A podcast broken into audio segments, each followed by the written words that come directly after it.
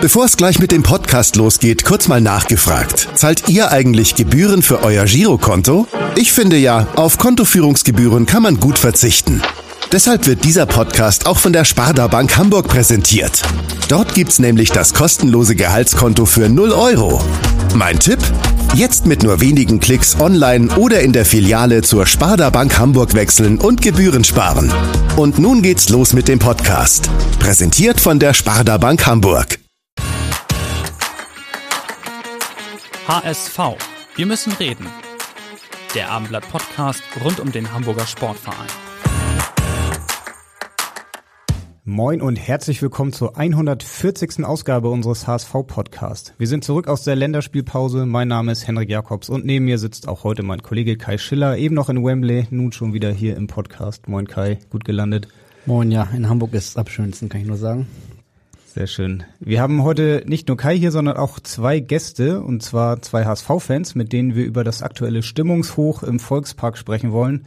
Einer von beiden ist Corona-bedingt leider nur digital zugeschaltet. Trotzdem freuen wir uns, ähm, dass er trotzdem dabei ist. Und zwar ist das Nils Krüger vom Fanclub HSV Inside.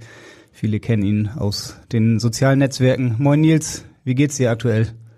Moin, guten Morgen. Ja, durch, durchwachsen. Es könnte besser, aber es wird auch schon werden. Keine, keine Bange. Du trägst die Raute auf der Brust. Ich glaube, das macht die Lage immer besser, oder?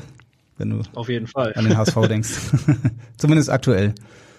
Ja. Ja, Nils, äh, du hast, Henrik hat schon gesagt, du leitest äh, die HSV-Fanseiten auf äh, Instagram und da dachten wir uns, da müssen wir jetzt auch sozusagen Social Media mäßig äh, dagegenhalten und haben uns noch äh, den Admin der größten Fanseite von Facebook eingeladen. Und das ist Björn Hoffmann. Moin Björn, schön, dass auch du hier bist. Moin, genau. Es ist äh, eine Gruppe. Äh, keine Seite, sondern es ist die größte HSV-Fangruppe. Okay, das musst du uns auf jeden Fall im Verlauf des Gesprächs ja. nochmal den Unterschied erklären, aber ja. gut, dass wir das äh, einmal klargestellt haben. Ja, euch beide verbindet ja auf jeden Fall nicht nur ähm, die sozialen Netzwerke, sondern auch eure Liebe zum HSV und genau darüber wollen wir heute sprechen. Ähm, Björn, du sitzt hier im HSV-Trikot, auch wenn man das nicht sehen kann, ähm, unsere Hörer. Wie ist dein aktueller Gefühlszustand, wenn du an den HSV denkst? Ah, ich bin eigentlich ganz entspannt, äh, weil es ja jetzt im Moment ganz gut läuft. Das heißt auch, dass es in den Gruppen oder auf den Seiten äh, entspannt läuft und die Fans entspannt sind. Äh, das kann sich aber ganz schnell ändern. In Hannover einmal irgendwie 3-0 verlieren und alle drehen wieder durch, alle drehen am Rad und wollen den Trainer entlassen und suchen sich einzelne Spieler aus. Also ich glaube, das ist, oder wir wissen alle, das ist sehr schnelllebig. Aber im Moment sind sie und sind wir alle total entspannt. Und Nils, wie geht's dir? Wie, wie was macht dein HSV-Herz bei, bei Instagram gerade? Ja, jetzt war Länderspielpause. Das war natürlich sowieso ruhiger als normal, aber viele Leute, zumindest das, was ich wahrnehme, ähm, sind gerade ganz guter Dinge, was den HSV angeht. Viele wissen es sehr zu schätzen, dass es sportlich beim HSV eigentlich gerade ganz gut läuft, auch wenn in der Führungsetage so viel Chaos herrscht. Und äh, wieder andere beschäftigen sich schon viel mit Tickets für den DFB-Pokal zum Beispiel oder halt auch jetzt noch für Hannover am Freitag. Und äh, ja, also von daher momentan ist die Stimmung auch bei uns eigentlich ganz, ganz entspannt. Das deckt sich ja auf jeden Fall auch so mit der Stimmung insgesamt rund um den HSV. Vor allem, du hast die Tickets schon angesprochen, wenn man da mal so guckt. Ich glaube, das Spiel gegen Kaiserslautern ist jetzt fast schon wieder ausverkauft.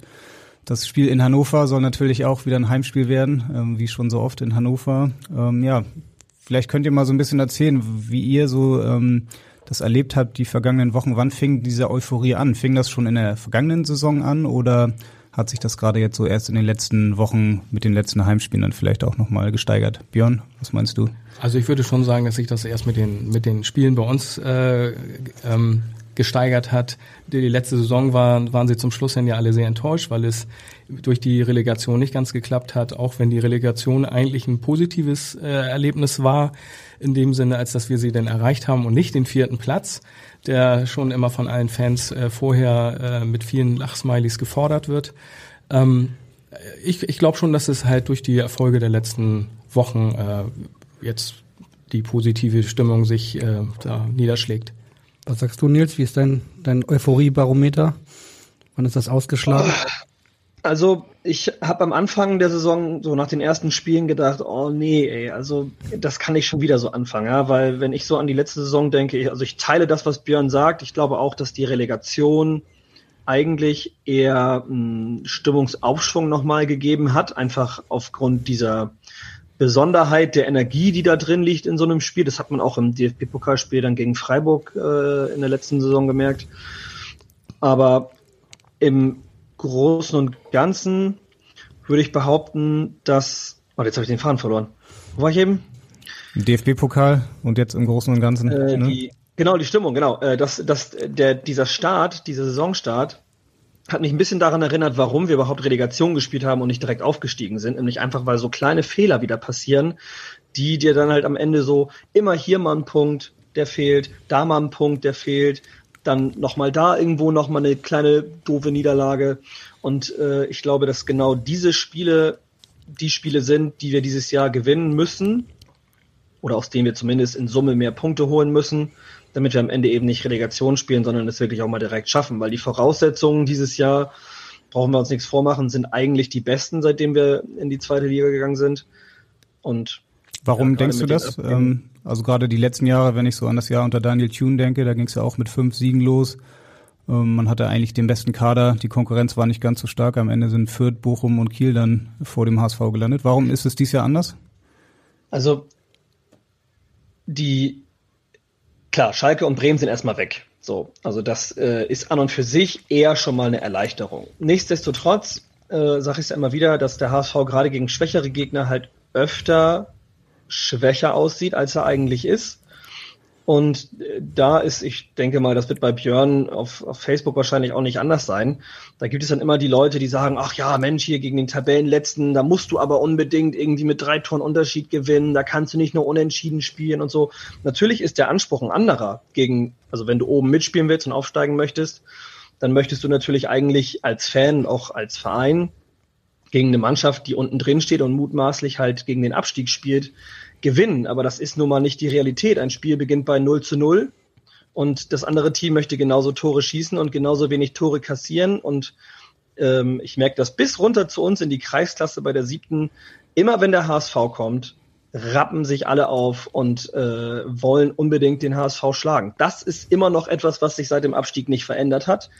Warum schaffen wir es trotzdem? Ähm, wir haben Tim Walter und Jonas Bold da auf den Stühlen sitzen lassen, wo sie sind. Das halte ich schon mal für sehr wichtig. Und wir haben auch sportlich eigentlich so den, den großen Kern der Mannschaft genauso behalten, wie er war. Und das ähm, ein Team wächst halt zusammen. Ich glaube, das ist passiert. Das ist auch durch die Relegation mit passiert.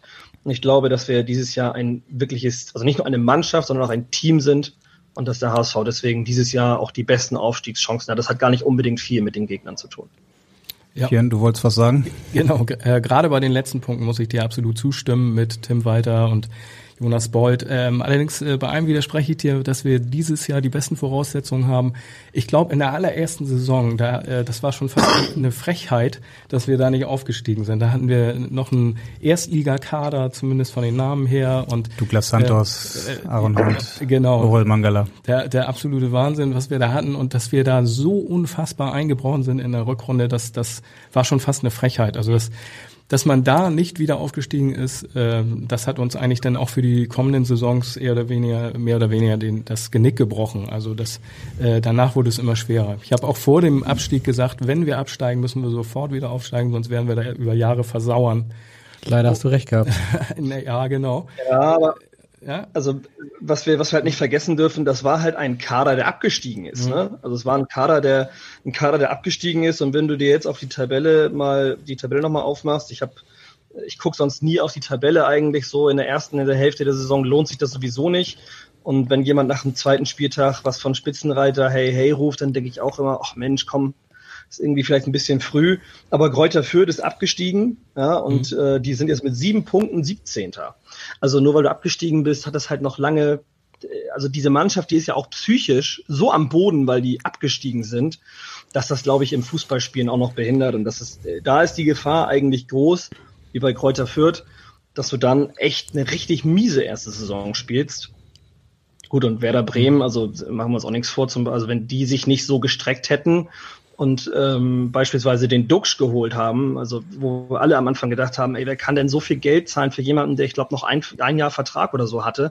Am Anfang haben alle gelacht und am Ende waren sie damit äh, genau richtig, den, äh, wie er sich nennt, hässlichen Vogel zu holen das ist natürlich hoch gepokert und wenn das, wenn das nicht aufgeht, dann sieht's für die aber auch richtig schwarz aus, da bin ich mir ziemlich sicher. Schwarz ist dein Trikot, das du jetzt gerade anhast, das sehen ja unsere äh, Hörer nicht. Äh, Björn, du hast auch ein HSV-Trikot an. Wie werdet ihr denn das Spiel jetzt am Freitag äh, in Hannover verfolgen? Beide vom Fernseher? Ist einer von euch im Stadion? Also wenn es gut geht und äh, die Corona-Tests sagen, ich äh, bin negativ, dann äh, werde ich wenn die Gesundheit es zulässt, dahin fahren. Du hast schon ein Ticket oder?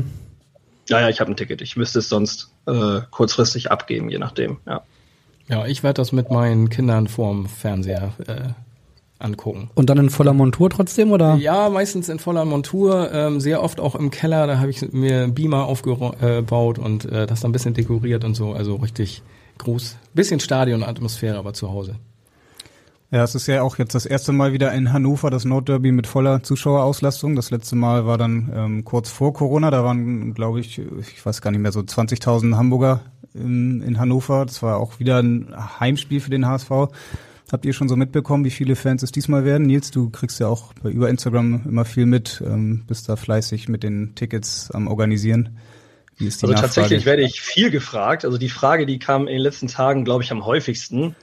Und äh, ich würde schätzen, dass es wieder eine relativ große Zahl wird. Ich habe gehört, so aus Hannover-Kreisen, dass wohl nicht alle Dauerkarteninhaber bei Hannover 96 zum Beispiel ihr Vorkaufsrecht äh, genutzt haben. Das heißt, dadurch sind nochmal Plätze frei geworden. Es waren jetzt vorgestern auch immer noch ein paar Plätze in den Blöcken im W-Bereich, wo auch immer das ist, äh, frei. Also ich gehe schon davon aus, dass es wieder eine große Anzahl wird. Wie viele das nachher werden, ob es wirklich wieder äh, an die 20 geht oder eher Richtung 15, keine Ahnung. Aber also über 10 werden es garantiert. Ja, also ich habe auch so von 15 bis 20.000 gehört. Das wäre schon ja. eine sehr, sehr große Zahl wieder, ne? Also auch das ist wahrscheinlich ein Zeichen so dieser aktuellen Euphorie oder ist das einfach dann auch Hannover, wo viele Lust haben, sowieso immer hinzufahren? Das ist sowieso die Nähe, ne? Äh, das ist schon mal klar, weil du von Hamburg nach Hannover, da äh, ist ein Katzensprung. Ähm, die Freundschaft mit Hannover, äh, die ja oft propagiert wird, äh, hilft da auch noch ein bisschen. Ähm, ja, das denke ich schon. Euphorie hilft auch immer. Ähm, aber äh, ja, nach Nürnberg würden nicht so viele fahren jetzt. Gibt es diese Freundschaft denn eigentlich noch? Also man sagt ja immer so, ähm, Arminia Bielefeld, Hannover 96, ähm, klar, im Ausland dann Glasgow, Kopenhagen, aber Hannover ist eigentlich so ein bisschen eingeschlafen, oder? Über die Jahre? Also vielleicht weiß Nils das sogar noch besser, aber also ich habe äh, in den letzten Jahren oder also jetzt, in, jetzt generell in den letzten Jahren das nicht mehr so oft gesehen, aber ich habe auf der Nord oft eine Hannover 96 Flagge gesehen und im Gästeblock eine HSV-Flagge. Und auch im Stadion äh, in Hannover habe ich äh, durchaus auch mal eine, eine Raute gesehen. Ähm, das ist jetzt so die letzten Jahre nicht mehr so, habe ich das nicht mehr gesehen. Was nicht heißt, dass die Freundschaft so eingeschlafen ist. Ähm, aber das sind, ist auch oft Schall und Rauch. Ne? Also äh, ich habe auf meiner Kutte, auch wenn die mir nicht mehr passt, ähm, da habe ich ganz viele. Das kommt Block E Kutte so richtig, wie ja, man es kennt. Na, logisch, ja, hier mit mit äh, Feuerzeug, äh, Silberdingern daran getackert. Ähm, genau, da habe ich mehrere Aufnäher mit, mit Freundschaft zwischen BVB und dem HSV. Und das ist ja wegen irgendeiner bescheuerten Schlägerei äh, zwischen Dortmundern und Schalkern, wo den HSV-Fans nicht geholfen haben, ist das denn eingeschlafen. Also totaler Humbug eigentlich, weshalb Freundschaften aufhören. Wie ist das in der jüngeren Generation jetzt? Ähm, Hannover, HSV? Wird da noch ein glaube, viele, Kontakt gepflegt? Viele haben damit, haben damit gar nicht so die Berührungspunkte, glaube ich. Also so richtig, so richtig Freundschaft, so wie Björn das schon sagte. Also guck mal, in, in der Abstiegssaison des HSV zum Beispiel war es ja völlig in Mode zu sehen, zweite Liga Hamburg ist dabei und da waren halt viele, viele Mannschaften natürlich, die sich dem, die sich dem angeschlossen haben. Und also viele haben da bei mir auch ganz viel Kredit verspielt und dafür zählt, also der BVB ist für mich schon lange kein Thema mehr. Und äh, auch Hannover 96 ist äh, für mich eigentlich, also es ist für mich weder ein Nordderby noch ein Freund, also noch ein Spiel unter Freunden. Es ist irgendwie, für mich ist das ein, keine Ahnung, ein regionaler Klassiker vielleicht. Hast du noch Tipps äh, für Leute, die Karten haben wollen? Oder du hast ja gesagt, im W-Block seien noch Karten übrig. Also fragen dich auch Leute, Nils, äh, wie kriege ich jetzt noch hier auf dem letzten Meter ein Ticket? Ja, die Frage kommt. Aber ich bekomme auch viele jetzt gerade äh, Nachrichten, wo die Leute mich anschreiben und sagen, ich habe tatsächlich auch Corona-bedingt Karten übrig. Könntet ihr die bei euch reinstellen oder so? Aber das sind, ähm, ich würde sagen, die, die, die Fragen, die Anfragen an, ich habe ein Ticket und ich suche ein Ticket, die heben sich in etwa auf. Also ich connecte die dann gerne miteinander, die Leute, wenn das jetzt nicht irgendwie acht Stunden auseinander liegt, die Nachrichten, weil dann das ganze Postfach nochmal durchgehen, das machst du dann auch nicht. Aber wenn ich mich irgendwie erinnern kann, so, weil, keine Ahnung, das Profilbild war vielleicht markant oder der Name ist mir irgendwie hängen geblieben, dann äh, versuche ich schon die Leute noch irgendwie zu connecten, damit die Tickets bekommen, ja. Du hast eben gesagt, dann stellen wir sie bei uns rein. Vielleicht erklärt ihr beide noch mal einmal ganz kurz für möglicherweise auch etwas ältere Hörer, die jetzt nicht äh, in den Social Media Netzwerken unterwegs sind. Was heißt denn bei uns? Also wie gestaltet ihr eure, eure Tätigkeit äh, bei Instagram beziehungsweise bei Facebook? Also bei uns ist es so, wir haben 2014 ähm, als, als Fanseite sozusagen angefangen, also als, aus Liebe zum Verein sozusagen ähm, einen Social Media Account eröffnet, damals als erstes als Facebook-Seite. Den Unterschied zur Gruppe, den kann äh, Björn euch dann gleich besser erklären als ich. Den gibt's nämlich, der ist klein, aber fein. Und dann haben wir relativ schnell so im Freundes- und Bekanntenkreis entschieden, dass wir einen Fanclub gründen wollen, um uns einfach noch dichter an den HSV, ähm, ja, also auch zu committen sozusagen. Und das haben wir dann getan und sind dann natürlich irgendwann mit dem Zahn der Zeit sozusagen auch auf Instagram gewandert und auf Twitter. Und ja, nun nutzen wir halt Instagram, Facebook noch ja, ein, ein klein wenig, wobei Facebook für uns eher irrelevant wird tatsächlich und halt äh, Twitter. Und wie viele seid ihr? Ähm, auf Instagram knapp 20.000, auf Facebook weiß ich es gar nicht. Ich meinte jetzt eher also in der Organisationsstruktur. Also. Ach so, okay. Ähm, zu viert zu viert. Äh, zum Beispiel unsere liebe Ute. Ich weiß nicht, ob Ute das hört, aber ich grüße sie jetzt einfach mal. Liebe Grüße, Ute. Hört sie bestimmt. Äh, ohne Ute wäre ich aufgeschmissen, denn Ute bestellt zum Beispiel bei uns im Fanclub, die kümmert sich um die Mitglieder und bestellt halt auch die Karten. Also, ja. Ohne genau. die wäre ich aufgeschmissen. Ja, genau. Also wir sind auf ähm, Facebook äh, eine Gruppe. Gruppe heißt, dass ähm, dort jeder posten kann. Äh, also jeder kann einen Beitrag äh, dort einreichen und äh, die Admin-Gruppe, die wir sind, äh, wir sind zu sechst, äh, überprüfen dann, ob das passt, äh, ob das äh, vom Regelwerk hinhaut. Also, also jeder Kommentar wird von, wird, bevor er veröffentlicht wird? Äh, Kom Kommentar nicht, sondern Postings. Also okay. wirklich hier so ähm, irgendwelche Texte oder Bilder mit Texten. Ähm, das wird eingereicht und dann gucken wir uns das an und äh, sehen dann halt, ähm, ja, passt äh, von den Gruppenregeln oder es ist kein, keine, sind keine Pyro-Bilder oder was weiß ich. Und dann äh, geben wir das frei und dann ist da unter halt in den Kommentarspalten sind dann halt Diskussionen. Ähm, und ähm, genau, wir haben auch ähm, viele sogenannte Sammelpostings, dass wir halt zu, zu größeren Themen halt ein Posting haben, ein Bild, worunter äh, sich die User dann austauschen können. Also zum Thema Ticket zum Beispiel haben wir auch ein eigenes Posting, das halt, wenn jemand sagt, so ich bin Corona positiv und ich habe noch zwei Karten für Hannover, dann packt er das in die Kommentare und andere freuen sich darüber und kommentieren dann unter dem, in dem in Sammelposting in, dem, in den Kommentaren zum Beispiel. Ähm, dann haben wir ein Sammelposting für Fanclubs, die sich vorstellen wollen. Haben wir ein ähm, Sammelposting für Urlaubsbilder, weil ganz viele äh, sagen, ich bin gerade im Harz hier auf dem Berg und halten eine Flagge hoch und wollen das als eigenes Posting einstellen. Wenn wir das immer freigeben würden, dann hätten wir jeden Tag irgendwie 30, 40 Postings. Das macht das dann unübersichtlich. Deswegen haben wir so ein Posting, wo dann schon hunderte äh, Kommentare sind. Dann, äh, ein Posting haben wir für WhatsApp-Gruppen, was irgendwie auch ganz schräg finde, äh, dass halt Leute mal sagen, hat jemand eine WhatsApp-Gruppe? Und äh, da haben wir schon über 1200 Kommentare, weil äh, da meistens gefragt wird, hat jemand eine Gruppe? Und jemand anders sagt dann, ja, ich habe eine Gruppe, nimm mal die hier. So, und ähm, wie gesagt, der Unterschied ist äh, zu einer Seite, dass auf einer Seite halt ein, ein Admin oder eine Gruppe halt wirklich die Postings raushaut. Die sind immer öffentlich. Das ist auch noch ein Unterschied zu Gruppen. Äh, und da kann jeder kommentieren. Also ich habe auch eine HSV-Seite, die heißt hsv.nachrichten, wo ich halt News von äh, Mopo, Abendblatt und Konsorten äh, poste. Das erste Wort schneiden wir raus, aber ist okay. Äh, habe ich, hab ich was gesagt? Also vom Abendblatt, dem Abendblatt und dem Abendblatt poste ich da ganz viele äh, tolle Nachrichten. Und ähm, da kann halt aber jeder äh, kommentieren. Also da kommentieren dann auch Werder-Fans äh, und ähm, wünschen uns viel Glück weiterhin in der zweiten Liga und solche Geschichten. Das passiert in Gruppen nicht, weil wir weil die da gar nicht erst reinkommen. Weil die da gar nicht reinkommen. Das ist halt auch eine unserer Hauptaufgaben, dass wir Profile prüfen, die reinkommen wollen. Dann gucken wir, ist da eine HSV-Raute auf dem Bild, ist äh, hat er den, die HSV-Seite geliked, äh, postet er selber was über den HSV. Nur nur solche Fans lassen wir auch rein. Hm. Es geht ja oft um Tickets bei euch beiden dann auch in den Gruppen. Ich erinnere mich an die Relegation, das war ja schon ähm, ja, ein Riesenhighlight, auch was die Nachfrage nach Tickets anging. Ich glaube, in Berlin hat das ganz gut geklappt. Da waren 25.000 Hamburger mit Sicherheit. Könnt ihr mal ein bisschen erzählen, wie ihr das geschafft habt, da so viele Tickets dann den Berlinern zu entnehmen? Nils, ähm, kennst du da ein paar Tricks ja. noch? Also äh, in, an diesem Punkt erstmal vielen herzlichen Dank an Hertha BSC dafür, dass sie ihren eigenen Vorverkauf so verhauen haben, weil das hat uns Tür und Tor geöffnet. Ähm, bei Hertha BSC war es so, dass der freie Vorverkauf, das kam erst so als Info, da wussten wir noch nicht, ob das stimmt oder nicht, dass der freie Vorverkauf mh, hm, ein Tag vor den, vom Vorverkauf der Dauerkarten bei denen ähm, startete und dadurch war natürlich dann für den HSV Tür und Tor geöffnet.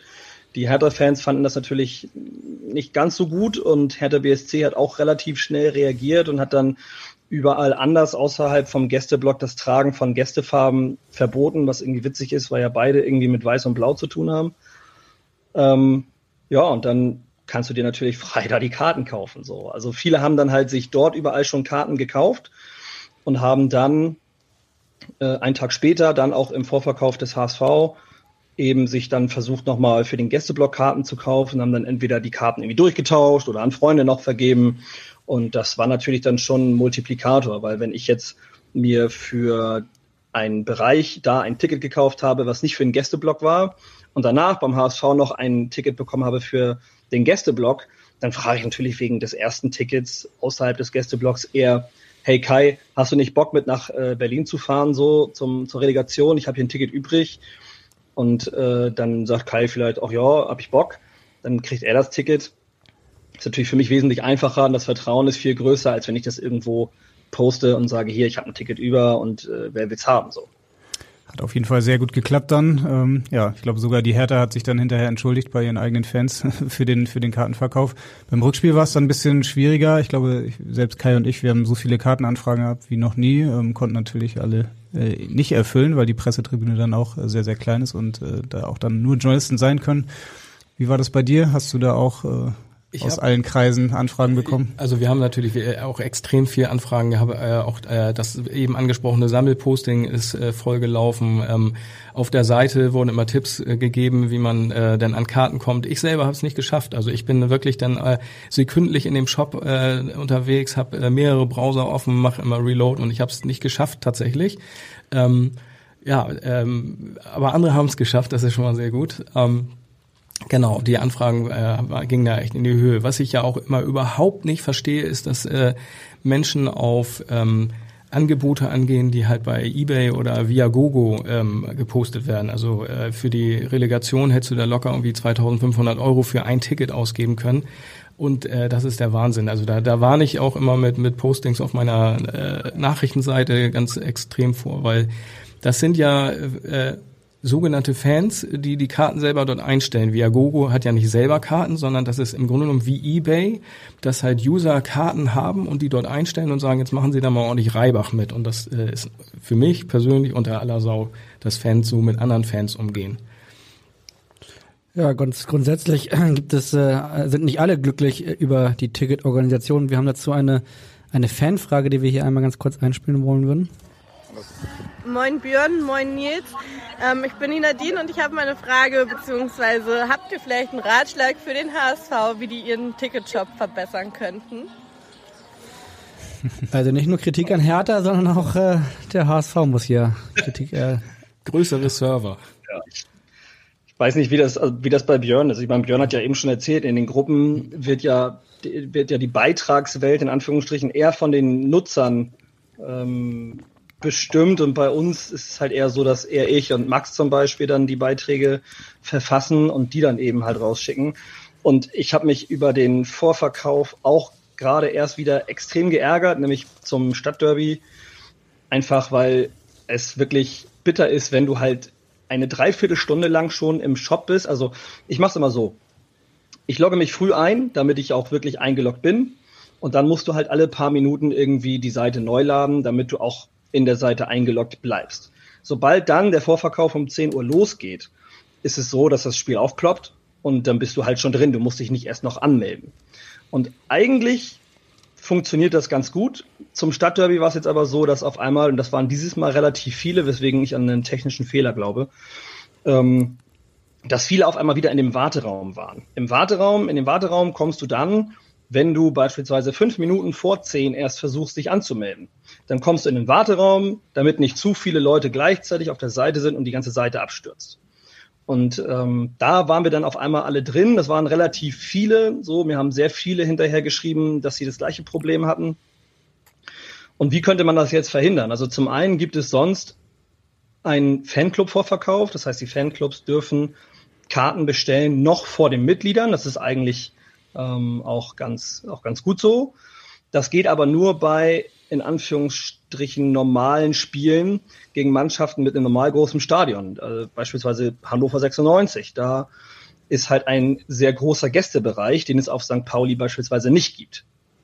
Heißt, die Tickets gegen St. Pauli oder für ein Spiel am Millantor bei St. Pauli sind so begrenzt, ich glaube, es sind zweieinhalbtausend oder so, ich weiß es gar nicht genau, es sind relativ wenig, ähm, dass es sich halt dass es halt nicht geht, dass du für die Fanclubs eine Vorbestellung machst, weil dann einfach dieses Kontingent sofort aufgebraucht wäre. Also man hat das ja jetzt gesehen, ne, offener Mitgliederverkauf, äh, da war irgendwie, keine Ahnung, 30 Sekunden und alle Tickets waren weg.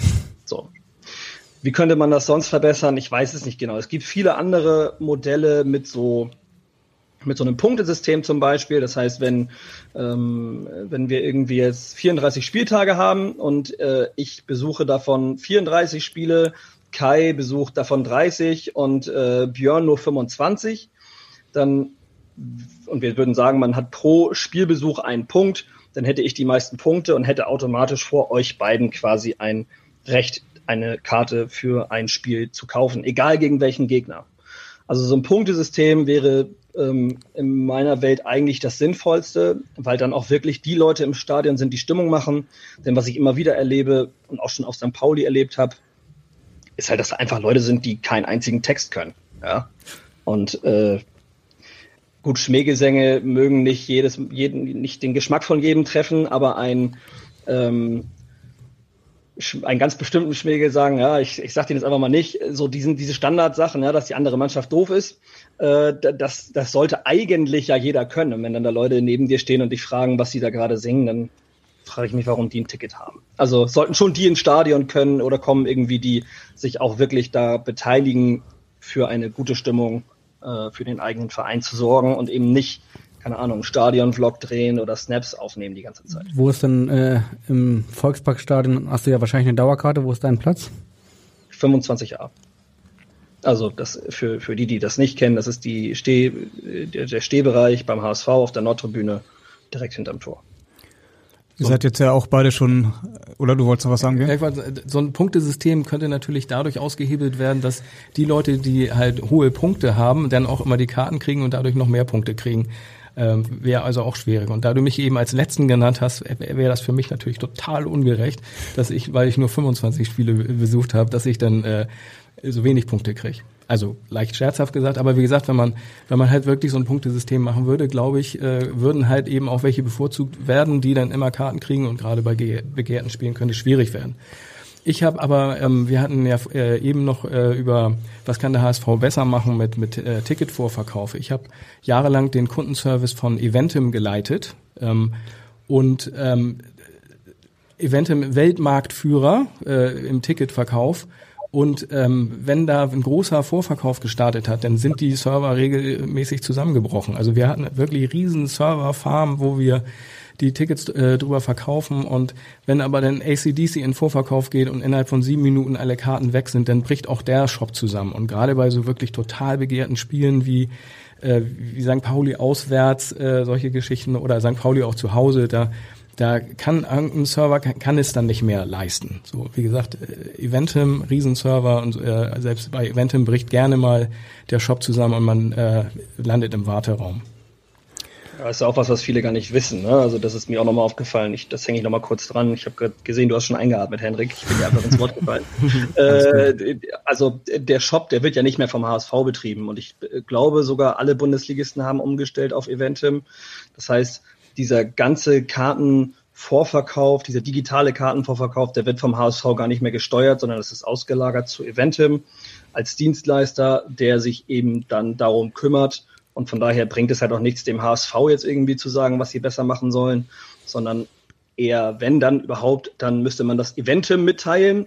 Aber wie Björn gerade schon sagte, die, die, verkaufen halt auch noch mehr als nur Fußballtickets. Und ähm, die sollten eigentlich auch dadurch natürlich die größte Erfahrung haben, wie man sowas vielleicht technisch ja, noch besser auf die Beine stellt. Auf jeden Fall kriegt es der HSV ja immer wieder gut hin, auch sein Stadion zu füllen. Also die Nachfrage gerade aktuell ist wieder sehr, sehr groß. Lautern könnte sogar ausverkauft werden.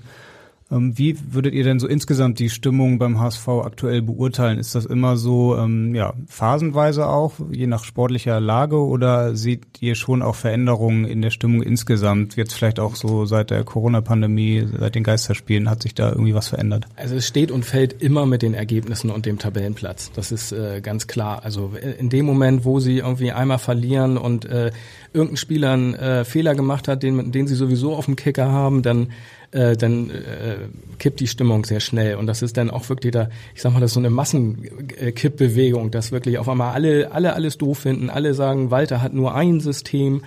Ähm, oder ähm, sie suchen sich irgendeinen Spieler raus, äh, Juru ist weg, also können sie den nicht mehr nehmen, äh, Westermann ist weg, also können sie den nicht mehr nehmen. Im Moment äh, ist das leider sehr oft äh, Bakary Yatta, wo dann immer solche Sprüche kommen wie, das Einzige, was er kann, ist laufen. So, jetzt macht er aber auf einmal äh, super Flanken und äh, ähm, daraus entstehen Tore, dann kommen trotzdem irgendwelche Kommentare, wo gesagt wird, ja, okay, äh, hat er jetzt mal gut hingekriegt, so, ne? Ähm, das, ähm, wie gesagt, das ist immer so eine, so eine, so eine Kippbewegung, je nach, äh, also wenn, wenn Erfolge da sind und ein Unentschieden ist schon kein Erfolg. Dann, die du im Stadion beobachtest oder jetzt auch so zum Beispiel auf Facebook, wenn nee, du jetzt so über die Kommentare sprichst? Nee, ins, insbesondere natürlich äh, auf den äh, sozialen Medien, um das Wort mal wirklich zu betonen, weil ähm, wir wissen alle, dass die sozialen Medien da gerade im Sozialbereich äh, ein äh, größeres Problem haben. Im Stadion finde ich persönlich nicht so, dass, äh, dass da sofort angefangen wird zu äh, pfeifen oder zu stöhnen, Augenrollen. Also das, das äh, finde ich war vor Jahren noch anders. Also dass, ähm, dass da sehr schnell irgendwie gegrummelt wurde und so. Das ist, äh, ich weiß nicht, wie ihr das seht oder äh, Nils. Ähm, ich habe schon das Gefühl, dass im Stadion äh, da noch mehr Kredit ist ähm, unter den Zuschauern. Stichwort Kredit. Also wir machen jetzt ja hier heute einen Podcast mit zwei Fans aus, aus der Szene und ähm, es ist ja so, dass vor allen Dingen nach 2014, nach der Ausgliederung, sich auch viele Fans abgewandt haben. Wie war das bei euch? Also war das für euch völlig klar, nee, wir bleiben beim HSV? Fandet ihr sogar vielleicht auch dann die Ausgliederung gut? Wie ist da eure Fanbiografie in den vergangenen Jahren gewesen?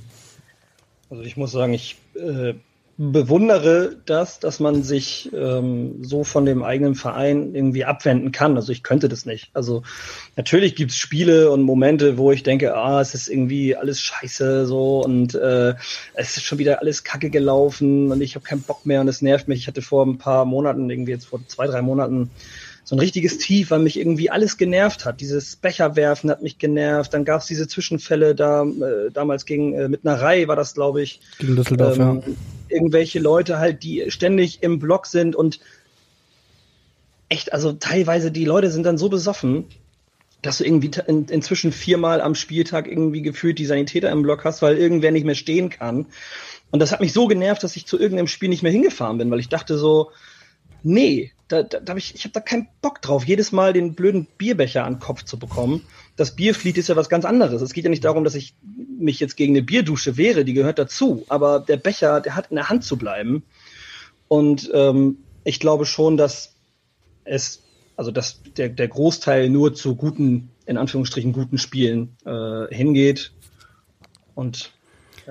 Hast du denn da, Nils, eine Veränderung beobachtet, auch in der Fanszene, ähm, gerade so vielleicht auch seit der Ausgliederung, dass da viele ähm, langjährige HSV-Fans ähm, sich abgewendet haben, jetzt andere dazugekommen sind, äh, die das vielleicht dann auch mehr noch als Event betrachten oder als Ort, um sich mal ein bisschen daneben zu benehmen oder sich zu besaufen? Also ich glaube, ich glaube schon, dass Corona oder dieser dieser Frust, der in der Corona-Zeit sich angestaut hat bei vielen, ja, ich darf dies nicht machen, ich darf nicht rausgehen, ich darf nicht in Urlaub fahren, ich, ne, so diese, diese ganzen äh, Verbote sozusagen, die da waren, dass die Leute schon irgendwie das auch mit ins Stadion getragen haben und eben versucht haben, das da abzuladen sozusagen. Und weil, also für mich ist es zum einen natürlich Sport, wenn ich selbst irgendwie beim Training bin, der mich beispielsweise irgendwie so als Counterpart zur Arbeit oder so entlastet, ja, um Kopf frei zu kriegen. Aber das Stadion halt auch. Also wenn ich, wenn ich früher Liebeskummer hatte, ja, dann äh, war das im Stadion halt vergessen.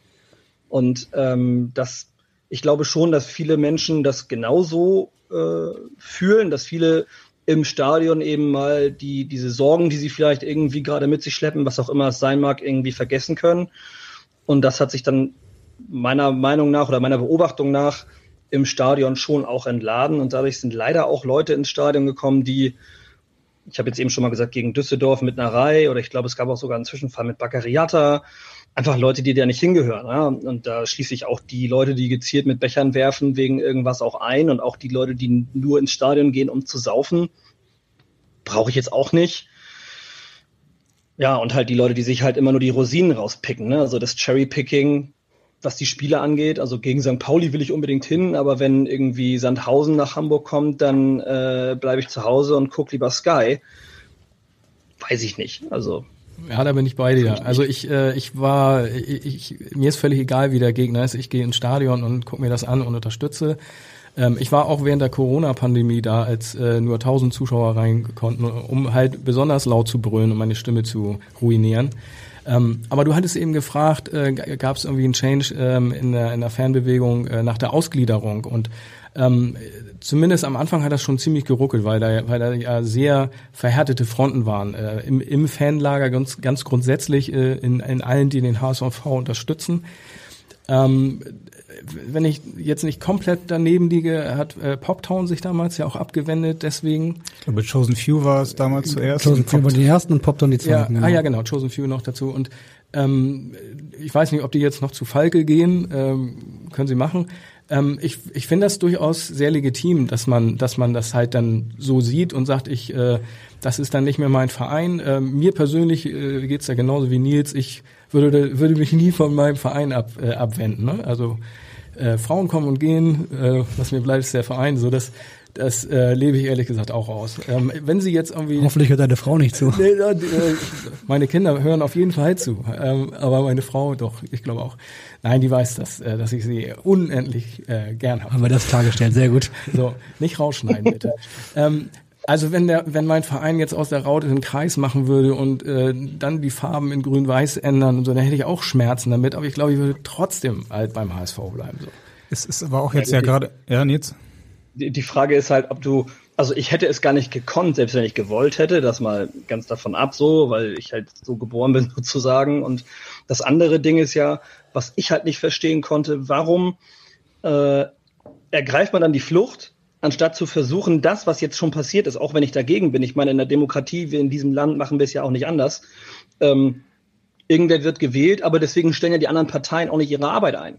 So, also warum versuche ich nicht das, was entschieden wurde demokratisch, dann irgendwie so mitzugestalten, dass es am Ende doch irgendwie in die Richtung geht, äh, in die ich mich auch wohlfühle. So. Und das ist halt das, was ich zum Beispiel damals nicht verstanden habe, warum man dann halt als Kollektiv sagt, okay, alles klar, dann sind wir jetzt weg, tschüss ähm, anstatt halt irgendwie zu versuchen, das irgendwie ja mitzugestalten so, ne? weil ändern lässt es sich eh nicht so und einen anderen gro größeren Verein in Hamburg wird es nicht geben. Ja, da können die kann auch Braun-Weiß so viele Derbys gewinnen, wie sie wollen. Da kann da können die noch so viele neue Vereine mit Falke gründen, wie sie wollen. Das wird nicht passieren. So. Ja, ihr habt gesagt, es gibt ähm, eigentlich keinen Moment, wo ihr sagt, das ist nicht mehr mein Verein, es sei denn, er ist plötzlich grün-weiß und mit einer runden Raute. Trotzdem ist der HSV ja auch gerade wieder in einer ganz ähm, richtungsweisenden Phase insgesamt. Also es gibt äh, viele große finanzielle Probleme. Dann kommt plötzlich wieder ein Investor, der sagt, ich gebe euch 120 Millionen Euro, dafür müsst ihr mir aber noch mehr Anteile geben und ich will noch eigene Aufsichtsräte. Ich glaube, die Fans, die Ultras haben schon in Bielefeld äh, auf einem Banner ausgedrückt, was sie davon halten. Björn, wie siehst du es insgesamt? Ähm, Gibt es da einen Moment, wo du sagst, also wenn es so weit geht, dann ist es vielleicht bei mir dann auch äh, eher ein anderer Verein? Nee, also wie gesagt, also äh, ich werde mich aus meiner Sicht nie abwenden, egal was passiert. Und wenn es eine Entscheidung des Vereins ist, äh, des HSV, ähm, auf so ein Angebot von Kühne einzugehen, dann wünsche ich dem HSV viel Glück und äh, unterstütze auch weiter. Ähm, nichtsdestotrotz, gerade in den Kommentarspalten äh, ist auch da die, die Diskussion da wieder sehr oft sehr äh, schwarz-weiß, äh, sehr hitzig, sehr schwarz-weiß, sehr polemisch. Also es gibt wirklich dann nur, entweder ist das der der totale Idiot, der, der Kühne, oder es ist der absolute Heilsbringer. Und ähm, ich persönlich bin da immer eher so im, im Graubereich, so weil ähm, natürlich hat das Vor- und Nachteile. Auch die Ausgliederung, ne, die wir eben haben. Ähm, da ist ja einiges äh, derbe in die Hose gegangen. Äh, ähm, da hat, hat man oder auch ich mir damals deutlich was anderes von versprochen und äh, da ist einiges in die Hose gegangen. Und ähm, das, was Kühne da so anbietet und was man eben auch nur in den Zeitungen liest. Also ich habe persönlich mit Herrn Kühne nicht gesprochen. Ich war auch in den Terminen nicht dabei, äh, wo sie neulich sich zusammengesetzt haben. Deswegen äh, ich nehme auch entnehme auch nur das äh, den Medien, was darüber gesprochen wird und ähm, ich weiß gar nicht, ob mir das zusteht oder ob ich äh, da genug Informationen zu haben, wirklich zu sagen. Wenn du das, Abendblatt liest, dann ja. genau. Äh, das, ähm, das ist äh, alles genau richtig oder das ist alles total falsch. Also ich, ich finde, man sollte sich äh, da wirklich die Sachen genau durchlesen im Abendblatt. Äh. Nochmal die Kurve bekommen. Äh, oder, Gerade eben, nochmal Glück gehabt, Jörn. Ja, genau. Oder, oder natürlich äh, allen Kommentaren äh, Glauben schenken, äh, was da so von sich gegeben wird. Ja, ich, wie gesagt, die, die Diskussion gerade bei solchen äh, Themen ist leider sehr oft sehr polemisch. Wie ist deine Schwarz-Weiß-Diskussionsmeinung dazu, Nils? Also ich würde mich eigentlich gerne mal mit dem Kühne selber unterhalten, einfach um zu erfahren, auch wie der tickt. Klar, ich kann das bei euch lesen, aber ich meine, Körpersprache zum Beispiel, die könnt ihr da auch nicht abbilden. So. Äh, ich ich, ich frage mich tatsächlich immer, oder anders, nach dem Abstieg, als Kühne gesagt hat, er will den HSV nicht mehr unterstützen und weil ist ja alles doof und das sind nicht die Leute, die er da haben möchte. Da war ich ganz froh, dass der HSV keine neue Kohle hat, die er für irgendwelchen Mist ausgeben kann. So, und ähm, dieses Mal ist es aber anscheinend ja so, dass in diesem Angebot, korrigiert mich, wenn ich jetzt da was Falsches sage, ähm, dass es auch darum geht, eben auch mal an den Schulden beziehungsweise an den Verbindlichkeiten eben zu arbeiten und diese Verbindlichkeiten ebenfalls abzubauen. Und das wiederum ist was, was ich eigentlich gut finden würde. Jetzt kommen wir zum schwierigen Teil. Ich habe bis jetzt eigentlich den handelnden Verantwortlichen immer eher zugetraut, die Entscheidung zu treffen, als irgendwie selbst zu sagen, das ist der einzig richtige Weg. Ebenso wie, wie Björn das sagt, ich habe nicht alle Informationen. Aber gerade durch diese ganze Wüstefeld-Geschichte und auch die Situation von Marcel Jansen, wie er dazu steht, muss ich aktuell sagen, bin ich ein bisschen, habe ich ein bisschen bange, dass sie tatsächlich eine falsche Entscheidung treffen. So. Letztendlich ist es ja so, die Entscheidung trifft in dem Fall dann ja noch die Mitgliedschaft, weil wenn es um Anteile geht, müsste ja man mehr als 24,9 Prozent Anteile verkaufen. Das geht aktuell in dieser Form nicht. Das heißt, man müsste dazu dann erst die Rechtsform ändern. Ähm, wie steht ihr dazu? Glaubt ihr, dass man sich da perspektivisch vielleicht auch nochmal ähm, ja, was Neues erstellen muss, um sich dann auch zu öffnen für mögliche Geldgeber in einem anderen Modell? Auch da, ich brauche Informationen. Ne? Also äh, ich, ich würde, ich hätte große Schwierigkeiten jetzt, wenn, wenn jetzt eine Abstimmung morgen ist, so wollte das in Version A oder B, hätte ich Riesenschwierigkeiten zu sagen, ja, äh, B. So, weil äh, dafür brauche ich wirklich Informationen. Dann müsste ich vielleicht doch das Abendblatt mal abonnieren und äh, nicht in euren äh, Plusbereich äh, gehen müssen. Ähm, das ist, ähm, ich, ich, ich kann da im Moment überhaupt nichts zu sagen, aber ich, äh, ich stimme Nils dazu. Gerade die Geschichte um Wüstefeld ist ja jetzt echt ein bisschen äh, uncool, was da läuft, was, was man so hört. Aber selbst dadurch, dass man so viel hört und so viele unterschiedliche Geschichten da schon ähm, zu hören sind, ähm, kippt äh, ja, kippt die Waage auch äh, in Richtung negativ, auch, auch wieder in, in, den, in den Fankreisen. Das wollte ich gerade als nächstes fragen. Wie ist das äh, in, den, in euren Netzwerken, also Facebook und, und Instagram? Ist da eine ganz klare Tendenz oder ja. ist das auch sehr heterogen? Ja, also da würde ich jetzt behaupten, äh, auf Facebook äh, überwiegt die Mehrheit so mit Hau ab und also auch wieder Kommentare, wo ich denke, ja, sprecht mal mit ihm. Also ich würde auch gerne mit Herrn Wüstefeld mal sprechen und sagen, erzähl mal aus deiner Sicht und äh, ohne mir Quatsch zu erzählen, ähm, weil ich, auch das lese ich alles nur in den in den Kommentarspalten ne? und oder eben in den Medien. Ähm, ich finde die Summe des Ganzen, also das ist ja eben nicht nur eine Geschichte, sondern sind eben mehrere Geschichten. Da habe ich schon echt meine Schmerzen mit, aber ich würde trotzdem eben nicht so kommentieren mit, äh, er soll jetzt sofort gehen und Jansen gleich mitnehmen und all solche Geschichten. Das ist schon sehr massiv im Moment, finde ich. Nils, wie sieht's dabei bei euch im, auf Instagram also, aus? Tatsächlich ist es so, dass das ist so wie Björn das auch sagt, es sind viele Leute, die entweder A oder entweder B sagen. Wenige Leute sind in der Lage, das nochmal zu hinterfragen irgendwie und nochmal irgendwie zu gucken, was gibt's denn da noch? Also was mir zum Beispiel wichtig wäre, ähm, für so eine Abstimmung, diese Abstimmung, also ich glaube nicht, dass die Abstimmung positiv ausfallen würde für Herrn Kühne und für weitere Anteilsverkäufe, das glaube ich nicht, denn die Mitglieder haben dem Ganzen schon mal und das auch schon unter der Führung von Marcel Jansen einen Riegel vorgeschoben. Aber also der für mich einzige Weg für den HSV und für Kühne, das überhaupt irgendwie für die Mitglieder noch in Anführungsstrichen schmackhaft zu machen, wäre wirklich eine detaillierte Aufstellung dessen, wie viel Geld soll fließen, was soll damit passieren und wer steht dafür gerade, wenn damit irgendwelcher Mist gemacht wird. Also wenn die Kohle doch nicht in das investiert oder in das gesteckt wird, wofür sie auf der Mitgliederversammlung verkauft wurde. Also wenn die jetzt zum Beispiel sagen, keine Ahnung, wir wollen jetzt hier äh, irgendwie im, im, in Norderstedt wollen wir noch, weiß ich nicht, ein weiteres Gebäude bauen. So, und das kostet fünf Millionen und das zahlen wir daraus. Und am Ende wird das aber eben, passiert das eben nicht. Wer steht dafür gerade, dass das nicht passiert? Also, ne? Und das wäre, das wäre mir einfach wichtig, schon, schon mal im Vornherein, dass, äh, im Vornherein, dass, dass, dass auch wirklich mitgeteilt wird, was der Plan ist. Und wenn es keine detaillierte Aufstellung solche, eines solchen Planes gibt, dann würde ich das kategorisch ablehnen. Ich würde aber auch nicht im Vornherein schon sagen, das ist alles schlecht. Ich würde mir die Infos gerne, so wie Björn das auch sagt, ähm, ich hätte gern vorher alle Infos, würde mir das, äh, würde dann eben halt überlegen, würde aber eigentlich auch gerne ein bisschen Zeit dazwischen haben, was auf der Mitgliederversammlung ja dann nicht der Fall ist. Das heißt, die würden wahrscheinlich auf der Mitgliederversammlung sagen, das ist der Plan und in fünf Minuten könnt ihr abstimmen, ist eigentlich auch zu wenig Zeit. Ja, und des, also deswegen glaube ich, selbst wenn sie gute Argumente haben sollten, dann wird das, das wird trotzdem nicht passieren. Was für Konsequenzen würdest du dir denn vorstellen? Also wie kann ich dafür gerade stehen, dass ich äh, den Fans oder äh, irgendwas verspreche? Also wenn wenn wenn ich ja. jetzt sage so, äh, wir machen X, Y und Z und dann klappt Y nicht. Ähm, ein Rücktritt hilft uns das weiter? Nee, aber bei jeder, also bei, beispielsweise bei jeder Mitgliederversammlung oder bei jeder Jahreshauptversammlung ist das ja, glaube ich, dann nur, mhm. äh, gibt es eine Frage, und zwar, ob beispielsweise die Rechnungsprüfer entlastet werden sollen. Da wird einfach immer kategorisch alle sagen ja. So. Warum? Warum denn? Wenn alle sagen, beim HSV wird so viel Kohle verbrannt, warum lassen wir denn das alles einfach immer alles so durchgehen? So. Natürlich hilft es uns nicht, wenn wir sagen, ja, keine Ahnung, der, der, der, der Wüstefeld, der hat irgendwie die Kohle da reingesteckt, also in, A, in Topf A, obwohl sie in Topf B sollte. Natürlich hilft das nicht, wenn wir den rausschmeißen. Aber das ist ja das, was ich sage.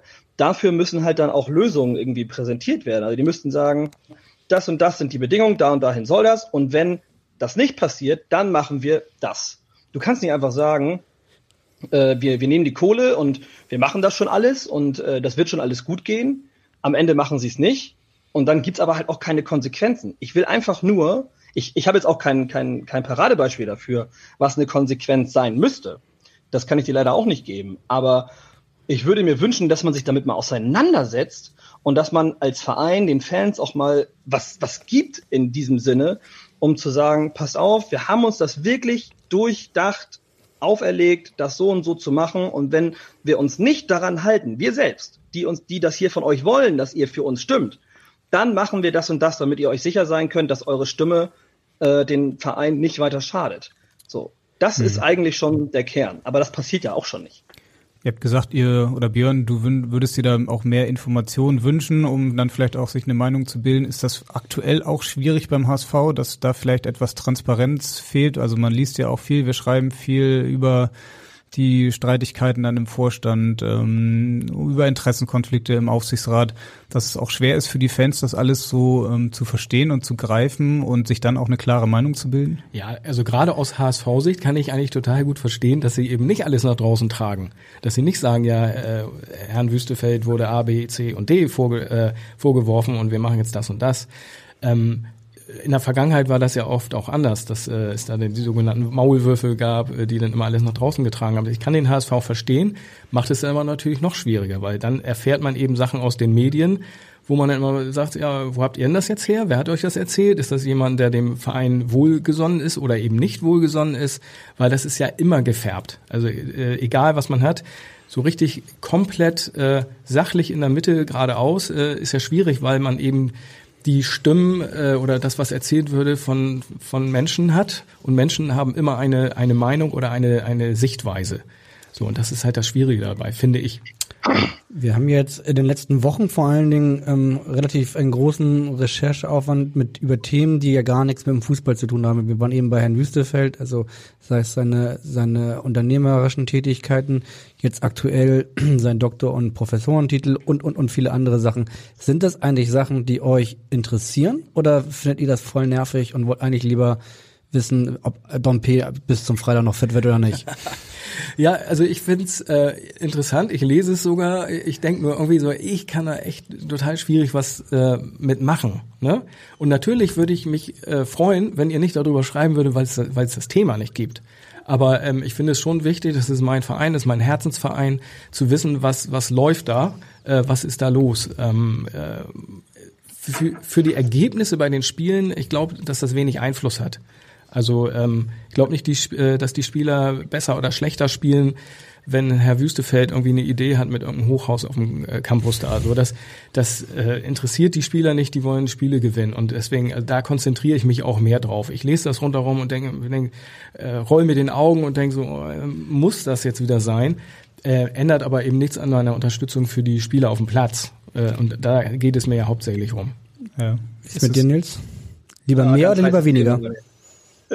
ganz, ganz Thema, ganz heißes Thema bei mir. Also äh, ich interessiere mich dafür tatsächlich sehr und äh, nehme das auch äh, sehr zu Herzen. Und da muss ich Björn jetzt auch mal widersprechen. Ich glaube tatsächlich, dass das Thema äh, in der Mannschaft ist und dass es durchaus auch die Mannschaft beeinträchtigen kann. Wenn ich richtig liege, gab es da sogar ein aufklärendes Gespräch von Tim Walter und Jonas Bolt gegenüber der Mannschaft, was halt schon zeigt, dass die Mannschaft das eben auch alles spürt.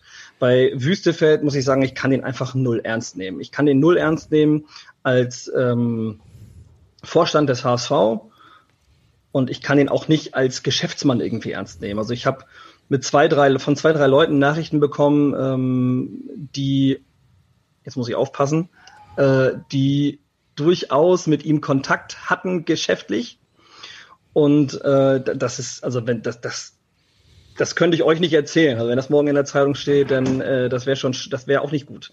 Ja, also keiner traut diesem Kerl irgendwie über den, über, über den Weg und äh, alle sind irgendwie sehr zurückhaltend, äh, was Geschäfte auch mit ihm angeht wohl. Und aber ich, ich finde das ganz schwierig. Also selbst wenn, selbst wenn alles falsch ist, selbst wenn er komplett unschuldig ist, alles, was er getan hat, ist richtig und alles ist gut, dann schadet seine Personalie aktuell dem HSV mehr, als dass sie ihm gut tut und dass Marcel Jansen dem keinen Riegel vorschiebt, ist für mich unverständlich. Ja, unverständlich. Ich, ich verstehe es wirklich nicht mehr.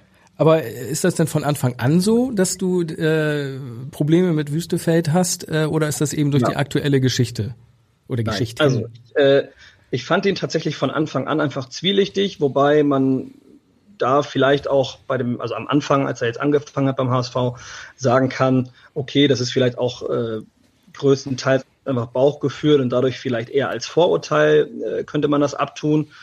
Aber ja, anscheinend hat mein Bauchgefühl mich ja nicht betrogen. So, äh, zum Anfang. Weiß ich nicht. Er, er, also er kann es ja nie widerlegen. Ja, es ist irgendwie immer nur schwammige Aussagen. So, das ist so, äh, starke Behauptung ersetzt schwachen Beweis und das an so einer Position.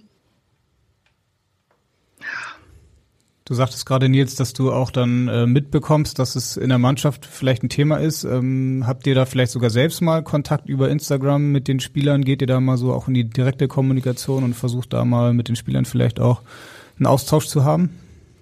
Also klar, man, man hat mit dem einen oder anderen vielleicht mal ähm, immer wieder mal das so, dass man ein bisschen hin und her schreit, aber tatsächlich sind solche Sachen da gar kein Thema. Also das überhaupt nicht. Ähm, da kann ich dir tatsächlich sagen, es ist so unspektakulär, was, äh, was ich dann mit den ein, zwei Jungs irgendwie äh, texte. Da geht's dann, keine Ahnung, geht's dann vielleicht mal um den Hund oder das neue FIFA-Spiel. Äh, um Urlaub. ja, um FIFA 23 wahrscheinlich dann die nächsten, die nächsten zwei, drei Wochen auch noch. Muss man mal vielleicht mal die Ratings besprechen. Aber nee, also solche Sachen sind da kein Thema, das merkt man da auch nicht. Ähm, aber ich könnte mir das sehr gut vorstellen, dass es schon äh, diese, diese ganze Thematik ich meine, das sind ja auch Menschen, ja, und äh, die unterhalten sich auch. Und der ein oder andere hat bestimmt auch äh, mehr Geschäftssinn vielleicht als, äh, der, als der andere in der Mannschaft. Und natürlich spricht man dann über sowas bestimmt auch. Also, ja, also innerhalb der Mannschaft. Ich, ich bleib dabei, dass ich äh, nicht mir vorstellen kann, dass das wirklich auf dem Platz getragen wird. Also auf dem Platz will ich gewinnen, da will ich Tore schießen, da will ich äh, Tabellenführer bleiben. Dass, dass man sich darüber unterhält, äh, Haken dran, bin ich auch voll bei dir. Ähm, ich habe auch zu ein paar Spielern ein bisschen Kontakt, so, äh, aber genau wie Nils, so man redet eher über andere Sachen. Ähm, was aber zum Beispiel in unserer Gruppe auch der Fall ist, dass da viele Familienangehörige sind und ähm, die, die mir auch schreiben oder mit denen man Kontakt hat. Und da war das zum Beispiel mit, mit Fiete Arp, äh, dass, ähm, dass dann die dann auch irgendwann ausgetreten sind aus der Gruppe, weil allgemein in der Fangemeinschaft dann in dem Moment, wo bekannt wurde, er geht zu Bayern München, auf einmal alle die, die berühmt-berüchtigte Waage komplett umgekippt äh, ist und ähm, also ich habe da mit, mit Familienangehörigen immer noch Kontakt und ähm, die mir auch bestätigt haben, dass wir das in der Gruppe echt gut gelöst haben, aber sie halt grundsätzlich dann raus wollten, weil sie das einfach nicht mehr lesen konnten. so ne? Aber wie gesagt, äh, das, auch, auch das ist grundsätzlich unspektakulär. Man spricht nicht äh, über Wüstefeld oder, oder Jansen oder solche mhm. Geschichten. Fiete Ab ist natürlich ein Thema, was alle Fans äh, bewegt. Äh, so ein junger Spieler, der dann zu Bayern München geht aus dem eigenen Nachwuchs. Ähm, jetzt so dieses Vorstandsthema, habe ich so das Gefühl, euch interessiert das, aber so den Großteil der Fans berührt das jetzt ähm, gar nicht so, wie man vielleicht denkt. Also im Stadion ist das jetzt kein großes Thema, man sieht keine Transparente oder so und auch, ich weiß nicht, in den Kommentaren natürlich heißt es dann mal hier irgendwie Wüstefeld raus oder ja. was sollte das Bold mit Mutzel. Ähm. Also es gibt noch keine Lieder über Wüstefeld, die im Stadion gesungen werden und ja. Ähm, ja, bei Spielern ist was anderes, ne? Also was weiß ich, wenn wenn dann ein Ex-Spieler wieder zurück im Stadion ist, wird er entweder ausgepfiffen oder wird geklatscht. Also auch da gibt es eigentlich immer nur ein Schwarz oder Weiß, aber äh, gerade solche Vorstandsgeschichten Nachrichten. Da ist es wieder ne, in den sozialen Medien, äh, da äh, oft versteckt man sich dann auch hinter der Anonymität. Dann hat man vielleicht nur eine HSV-Raute und hat irgendeinen äh, komischen Namen, der halt nicht Klaus Meier ist, äh, und dann wird da halt was rausgehauen. Und dann äh, ist es halt sehr oft sehr doll, sehr schwarz-weiß dort. Jetzt, wie ist das bei Instagram? Ähm, so in den Kommentaren hast du das Gefühl, so diese Vorstandsthematik bewegt die Fans oder lässt sie das eher kalt, weil es läuft sportlich und das ist das Wichtige? Also ich glaube schon, dass ich mich wahrscheinlich auch aufgrund der, ähm, der, der Seite und des Fanclubs da auch ein gutes Stück reinsteigere. Äh, mit Max fluche ich regelmäßig darüber. Der Großteil der Fans, so von dem, was ich lese, ist aber auch einfach nur noch genervt. Also der HSV hat meiner Meinung nach, und ich glaube, das sehen viele andere und Björn wahrscheinlich und ihr auch so, der HSV hat in den letzten Jahren eigentlich so Social Media mäßig und so zur Außenwirkung sehr viel Positives nachgeholt, ja, hat sich da wirklich sehr stark verbessert. Endlich auch mal ein bisschen Humor da rein, das lockert dieses ganze steifige, hochnäsige auch ein bisschen auf. Und äh, des, gerade deswegen sind halt viele genervt, weil eigentlich der HSV versucht so ein oder hat auch mit Mühe ein gesetteltes ähm, Image aufgebaut, das eben nicht mehr so dieses hochnäsige, ah, wir sind der HSV sind, und wir sind ja ein Erstliga-Europa-Verein, ja, wir wollen ja die 20 Besten in Europa gehören und so.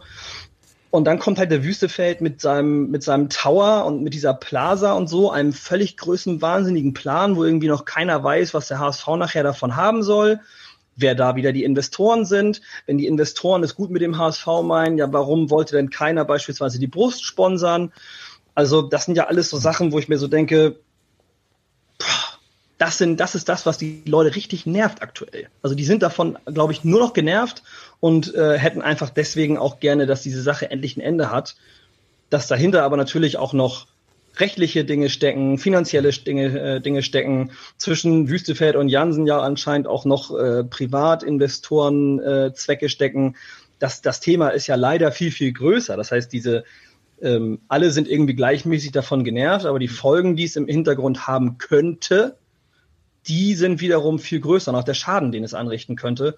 Auch in der Außenwahrnehmung, im Image wiederum, was man sich mühevoll aufgebaut hat, auch das ist was, was, was, was ich, ja, was ich leider befürchte. Was ich auch sehr bedenklich finde, wenn es denn wirklich alles so stimmt, ist, wenn denn so ein Sponsor wie äh, ähm, die Telekom abspringt oder nicht, nicht verlängert wegen so einer Problematik.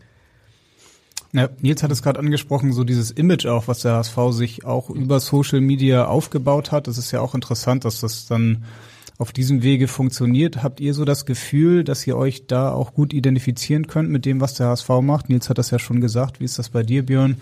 Ähm, der HSV macht da ja auch relativ viel jetzt, ähm, äußert sich zu politischen Themen, jetzt zur Pride Week zum Beispiel mit verschiedenen Postings. Ist das etwas, was dir gut gefällt? Also mir persönlich gefällt das total. Ähm, ich äh, kann immer nur über die Kommentare denn da ähm, den Kopf schütteln und die Augen rollen, wenn da wirklich äh, reflexartig kommt, konzentriert euch auf den Fußball und äh, keine Politik, was weiß ich, wenn es äh, um, um Rassismus oder solche Geschichten geht, da, da, da gucke ich teilweise auch, ob, äh, also wenn da wirklich krasse Kommentare sind, gucke ich, ob die in der Gruppe sind und dann ähm, äh, geleite ich sie zur Tür, ohne darüber zu sprechen, weil das geht denn gar nicht. Ähm, also ich finde, ähm, dass, dass sie da mit sehr wichtigen Themen auch unterwegs sind. Ähm, und das kann man auch nicht ganz trennen. Also wenn sie jetzt wirklich den ganzen Tag immer nur sagen, ja, jetzt haben wir ein Tor geschossen und jubelt, ähm, nee, ich finde, man hat da auch eine gesellschaftliche Verantwortung als, als Verein mit, mit so einer riesen Reichweite auch. Sie ja. so wahrscheinlich ähnlich, Nils, oder? Ja, ich, also äh, viele Leute glauben das immer nicht, aber ähm, man, also bei Björn wird das nicht anders sein. Man kennt halt so seine Pappenheimer, ja. Also ich weiß sofort, es gibt so, so ein paar Namen oder so ein paar Profile einfach, die einfach hängen bleiben, weil du, und dann weißt du, wenn der, äh, wenn er oder sie kommentiert hat, dann geht das immer in die gleiche Richtung. Also das sind so Leute, die entweder immer, also Sonny Kittel ist für die immer der Boomer. Ne? Der kann 89 Minuten auf der Bank gesessen haben ja. und einen Freistoß dann an die, an die Latte knallen, der ist schuld daran, wenn das Spiel verloren wurde. Ja, solche Leute zum Beispiel. Dann gibt es natürlich die, die sich auch äh, dann irgendwie rassistisch vielleicht äußern oder so, aber da sind wir auch ganz konsequent. Ähm, ich gucke dann, wenn es um einen Kommentar auf Facebook zum Beispiel geht, auch immer mir die Profile nochmal an und gucke dann, okay, folgen die vielleicht irgendeiner äh, rechtspopulistischen Partei oder so, ne, solche Sachen. Ich, ich finde das gut, dass der HSV auf diese ganzen Sachen aufmerksam macht. Auch diese Geschlossenheit in der Sache mit Baccariata fand ich sehr gut. Ähm, ja, also im, im Großen und Ganzen finde ich, kann ich das alles so mittragen. Was ich aber auch spüre, ist so, wenn ich jetzt zum Beispiel von unserer siebten irgendwas poste, dann kommen auch immer sofort Leute, äh, du sollst über die Profis berichten, na? oder wenn es irgendwie nicht dich äh, selbst um feiern und deine Tore. Geht. Ja, genau. Oder Lach, Lach, Lach, äh, Lachsmileys bei den Frauen oder sowas, äh, da kriege ich auch Krise. Ja, genau. Ne? Wenn, wenn man dann mal was von den, von den Frauen irgendwie repostet, so Frauenfußball interessiert keinen dann denke ich mir so, ey Leute, Vereinsleben ist halt mehr als nur die Profimannschaft, das mal äh, ganz, ganz grundsätzlich. Zweitens, du musst es nicht lesen, wenn du keinen Bock hast. Aber ich bin da auch dann rigoros. Ich sag denen dann, ey, entweder du überliest es einfach oder du hörst auf, mich zu nerven, weil ich kann hier posten, was ich möchte. Es ist meine, es ist hier meine Welt hier. Das ist äh, keine Demokratie. Nein, äh, ich, ich, ich poste hier das, was ich möchte. Ja, und wenn ich äh, es wert finde, dass die Frauen supported werden oder ähm, die die äh, die Pride Week oder so, dann poste ich das. Ja, dann, dann ist mir auch relativ egal, was die Leute davon denken. Und wenn irgendwer dann halt äh, der, der Seite nicht mehr folgen möchte, ja, pff, okay. Das, das, Meinungs, das Meinungsfreiheit äh, äh, äh, Argument finde ich auch immer sehr lustig. Also ja. gerade in der, in der Gruppe, da hat man halt äh, das sogenannte Hausrecht. Da können wir darüber bestimmen, was wir durchlassen, wen wir äh, durchlassen, äh, was wir löschen, äh, um eben auch äh, nicht im Fokus zu stehen. Wenn da wirklich rassistischer Quatsch steht oder äh, Sachen, die, hinter der, denen der HSV wirklich auch nicht steht, ne? also Stichwort Leitbild oder solche Geschichten, ähm, dann löschen wir das. Und dann kommt, wenn da dann noch das äh, Meinungsfreiheit-Argument kommt, dann sage ich denen auch, Leute, ihr seid in meinem Wohnzimmer. Also ich, hab, ich mache hier eine Party, ihr dürft alle mitmachen, wir haben, hören die gleiche Musik, aber wenn du hier ähm, Leute mit beleidigst oder oder äh, die hier mit drin sind oder Admins beleidigst oder ähm, sag mal, die mir nicht gefallen oder ein Schild hochhältst, was ich total bescheuert finde, dann, dann gehst du halt wieder raus. Kannst du draußen vor der Haustür, kannst mit dem äh, Schild hin und her gehen auf dem öffentlichen Weg, aber eben nicht bei mir in meinem Wohnzimmer. Ja. Bevor wir jetzt ja. so langsam zu unserer Abschlussrubrik kommen, wollen wir vielleicht noch mal einmal kurz in die Zukunft auch schauen. Ähm, wir sind gerade schon so beim Thema Image auch, bei Veränderungen. Ähm, wie seht ihr es? Wünscht ihr euch da vom HSV möglicherweise noch mehr Veränderungen, Mut zu neuen ähm, Ideen oder seid ihr eher so Traditionalisten, die sagen, der HSV bleibt so, wie er ist und äh also wenn sie die Raute äh, nicht wegnehmen und den Dino behalten, dann äh, mache ich alles mit. und nicht die Hummel zurückkommt. Ja. Von dir erinnere ich mich auch noch, ja. Nils? Ja, ich, also ich sag mal so, wir haben, wir haben als Fanclub immer relativ viele Ideen, so von, von Mitgliedern oder auch ähm, Familie von Ute, von Mike oder von Max oder so. Und ich finde schon, dass der HSV manchmal immer noch ziemlich versteift ist. So. Und sich an einigen Stellen noch mal ein bisschen locker machen könnte. Ja. Aber im, im, im Großen und Ganzen so mit der, also das ist ja was, was ich dann, was ich so jetzt selbst so mit denen, wenn es um irgendeine Thematik geht, sei es irgendwie ein Benefizspiel gegen die, also HSV siebte zum Beispiel gegen die Frauen oder so, ähm, bei solchen Sachen würde ich mir einfach noch ein bisschen mehr Flexibilität wünschen.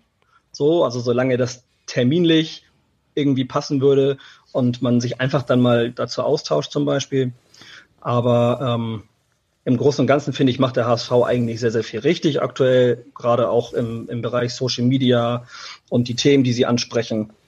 Von daher. Sie ja, haben, Sie haben ja auch so den ein oder alten, äh, ein oder anderen alten Zopf abgeschnitten, ne? Also mit Hamburg meine Perle, äh, oder die Uhr abbauen. Also äh, da gab es ja einen Riesenaufschrei, äh, das geht ja gar nicht. Äh, wir hatten jetzt letzte Woche ein Posting von, von einem Mitglied, der sagte, ja, ich bin das erste Mal seit langer Zeit wieder im Stadion gewesen und wieso ist in der Hamburg meine Perle nicht mehr? Das, geht ja gar nicht. ähm, ja. Wie weit äh, am Mond muss man leben, dass man das nicht mitbekommen hat? genau, also oder ja, sie hat es vermisst. Also ich glaube, ähm, ich will es nicht ganz falsch rüberbringen, aber sie hat gesagt, ich vermisse Hamburg meine Perle und da muss man halt überlegen, ja, was, was, was wurde denn da gesungen und ist das ein Zweitlieder, äh, Zweitliga-Song? Nee, ist es nicht. Ähm, also es hatte schon seine Begründung, dass sie äh, diese alten Zöpfe abgeschnitten haben und das, das kann man sicherlich an der einen oder anderen Stelle auch äh, weiter verfolgen. Und ich persönlich finde, dass der HSV das schon ganz, ganz gut macht, einen guten Mittelweg findet. Also jetzt, wie gesagt, äh, alles komplett ummodeln, ähm, würde auch in einer Fangemeinde sicherlich nicht gut ankommen und hätte, hätte ich auch Schwierigkeiten mit. Ja. Also einen Verbesserungsvorschlag hätte ich tatsächlich. Wenn jemand vom HSV zuhört, bitte Alle hört doch zu. auf, den, der, bitte hört doch auf, den Zertaki immer an der besten Stelle am Spieltag äh, zu unterbrechen. Ja, ich habe das jetzt die letzten drei Spiele, glaube ich, dreimal erlebt. Auch schon mal aufgefallen, dass der Zertaki immer dann abgebrochen wird, also immer am Höhepunkt abgebrochen wird. Das ist wie, als wenn du in einem, keine Ahnung, beim Höhepunkt die Stellung änderst. Das, das geht einfach nicht. Das ist, das ist was macht man nicht. Dann das kommen die Mannschaften immer schon rein, ne? Und dann muss das nächste Lied gespielt werden. Ja, genau. Ja. Ja. Nehmt sehr schön. Zeit. Ja, dann haben wir auf jeden Fall einige Ideen und sehr, sehr viel Meinung jetzt von euch schon gehört. Jetzt wollen wir zum Abschluss vielleicht auch noch mal ein bisschen was über euch erfahren und das tun wir in unserer Abschlussrubrik. Meine Top 3. Normalerweise ist es ja so, dass wir unseren Gästen dann immer ähm, ja nach drei Highlights oder drei Lieblingsorten oder was auch immer fragen. Diesmal machen wir es etwas anders und zwar haben wir noch drei Fragen von unterschiedlichen HSV-Fans zu bestimmten Themen, die mit dem HSV zu tun haben. Und äh, ja, wir machen mal zum Anfang einen sehr jungen HSV-Fan. Moin Björn und Nils, ich bin Lunis. Ich wollte fragen, was eure Lieblingsstadions sind, außer dem Volkspark. Das war Lunis. Lunis. Das Lieblingsstadion nach dem Volkspark. Ihr wart ja auch beide oft schon unterwegs. Wer will den Anfang machen? Oh, das ist schwierig. Das ist echt schwierig. Ähm, ich persönlich finde ähm, London sehr geil. Wembley oder? Wem, ja, Wembley. Ähm, Liverpool ist auch cool. In, in Deutschland habe ich echt so ein bisschen meine Schwierigkeiten. Ich äh, mir hat's äh, bei Werder immer Spaß gemacht, weil man da äh, Schmähgesänge loswerden konnte. Also, aber das heißt nicht, dass ich das Stadion gut finde. Also, es, ja, schwierig. Also, okay, sagen wir mal ähm, Wembley passt ja auch ganz gut ja. in die Aktualität. Und wirklich diese diese Riesendinger da in Mexiko, die, die finde ich auch beeindruckend. Ob ich da jetzt, äh, ob ich da wirklich jede, die, jede Woche hingehen will, weiß ich nicht. Ah, du warst aber, schon mal da. Nee, aber also da, jetzt aus dem Fernsehen, wenn da irgendwie mhm. 200.000 Leute da in so einem Stadion sind, dann finde ich das schon echt beeindruckend. So, ne? Aber so ansonsten, ich finde find Sandhausen zum Beispiel irgendwie auch ganz, ganz nett, so, so diese kleineren Geschichten, wo dann halt wirklich auch ähm, ja noch so, so, so Leben, ja, familiäres Leben ist. So. Mhm. Nils, hast du ein Lieblingsstadion? Also Sandhausen fiel mir auch mit als erstes ein. Also ich äh, finde Sandhausen einfach aufgrund der äh, ja, keine Ahnung, ich finde es ich find's aber, ich find's einfach cool, ja, wenn man da, wenn man da so empfangen wird. Ich glaube, mit Bier war das, ne? Mit Freibier, da, das war leider das Jahr, wo ich krank war, aber gut. Ähm, und dann stimmungstechnisch, stimmungstechnisch muss ich ganz ehrlich sagen, ist das Stadtderby schon eine Hausnummer. Also wenn ich jetzt, also vom Stadion her so Bielefeld und Sandhausen, Bielefeld und Sandhausen finde ich cool und stimmungstechnisch ist das am Millantor nicht zu toppen. Also wir halten fest, also Zeile also wenn, wenn der HSV da ist, ja, wenn der HSV da ist, ganz wichtig, also beim Stadtderby, ja, das Zeile für morgen ist dann also Nils Lieblingsstadion, ist das ein Millantor? Haben wir das auch mal festgehalten? Nein, das natürlich auf gar keinen Fall. Die Nein, das bei auf gar keinen Fall, aber ich finde das geil. Ich finde das, ich finde das geil, wenn du als Gäste, als HSV-Fan dann irgendwie da bist, ja, und die Stimmung zwischen denen und den HSV-Fans sich hochschaukelt, so, das, das finde ich schon extrem. Das ja. ist schon sehr gut. Ist ja auch bald wieder soweit. Das Stadtderby am Millantor steht in zwei, drei Wochen an. Da werfe ich noch kurz ein. Ich finde es sowieso großartig, wenn im, im Volksparkstadion viele Gästefans sind. Das macht mir viel mehr Spaß, als wenn da irgendwie 100 äh, Leipziger sind, ähm, sondern wenn, wenn wirklich Dresden oder Magdeburg kommen, äh, das genau. macht Spaß. Ne? Genau, also ähm, egal, ob man die mag oder nicht, ich finde das immer großartig, wenn wenn nicht nur der Gästeblock voll ist, sondern die die Nachbarblocks und da richtig Alarm ist. Ich war gegen gegen Rostock da, das war äh, war schon großartig, was die da geleistet mhm. haben, weil einfach da ist einfach mehr Musik im Haus. Also ja. Wir machen weiter mit zwei Allesfahrern, die zwei Fragen haben. Man kennt die beiden aus Trainingslagern von Heim- und Auswärtsspielen, auch von der U21, und zwar die rollenden HSV-Fans, Marcel und André Fricke. Und äh, hier kommt die erste Frage der zwei Brüder. Moin Nils, moin Björn, hier ist André und meine Frage wäre an euch beide gerichtet, was war euer emotionalster, vielleicht schönster HSV-Moment? Also womit verbindet ihr am meisten Emotionen. Lieben Gruß und wir sehen uns bald. Ja, das war André, der emotionalste HSV-Moment. Wahrscheinlich gar nicht so einfach, aber Nils? Ja, cool, ich mag die beiden total. Liebe Grüße, Jungs.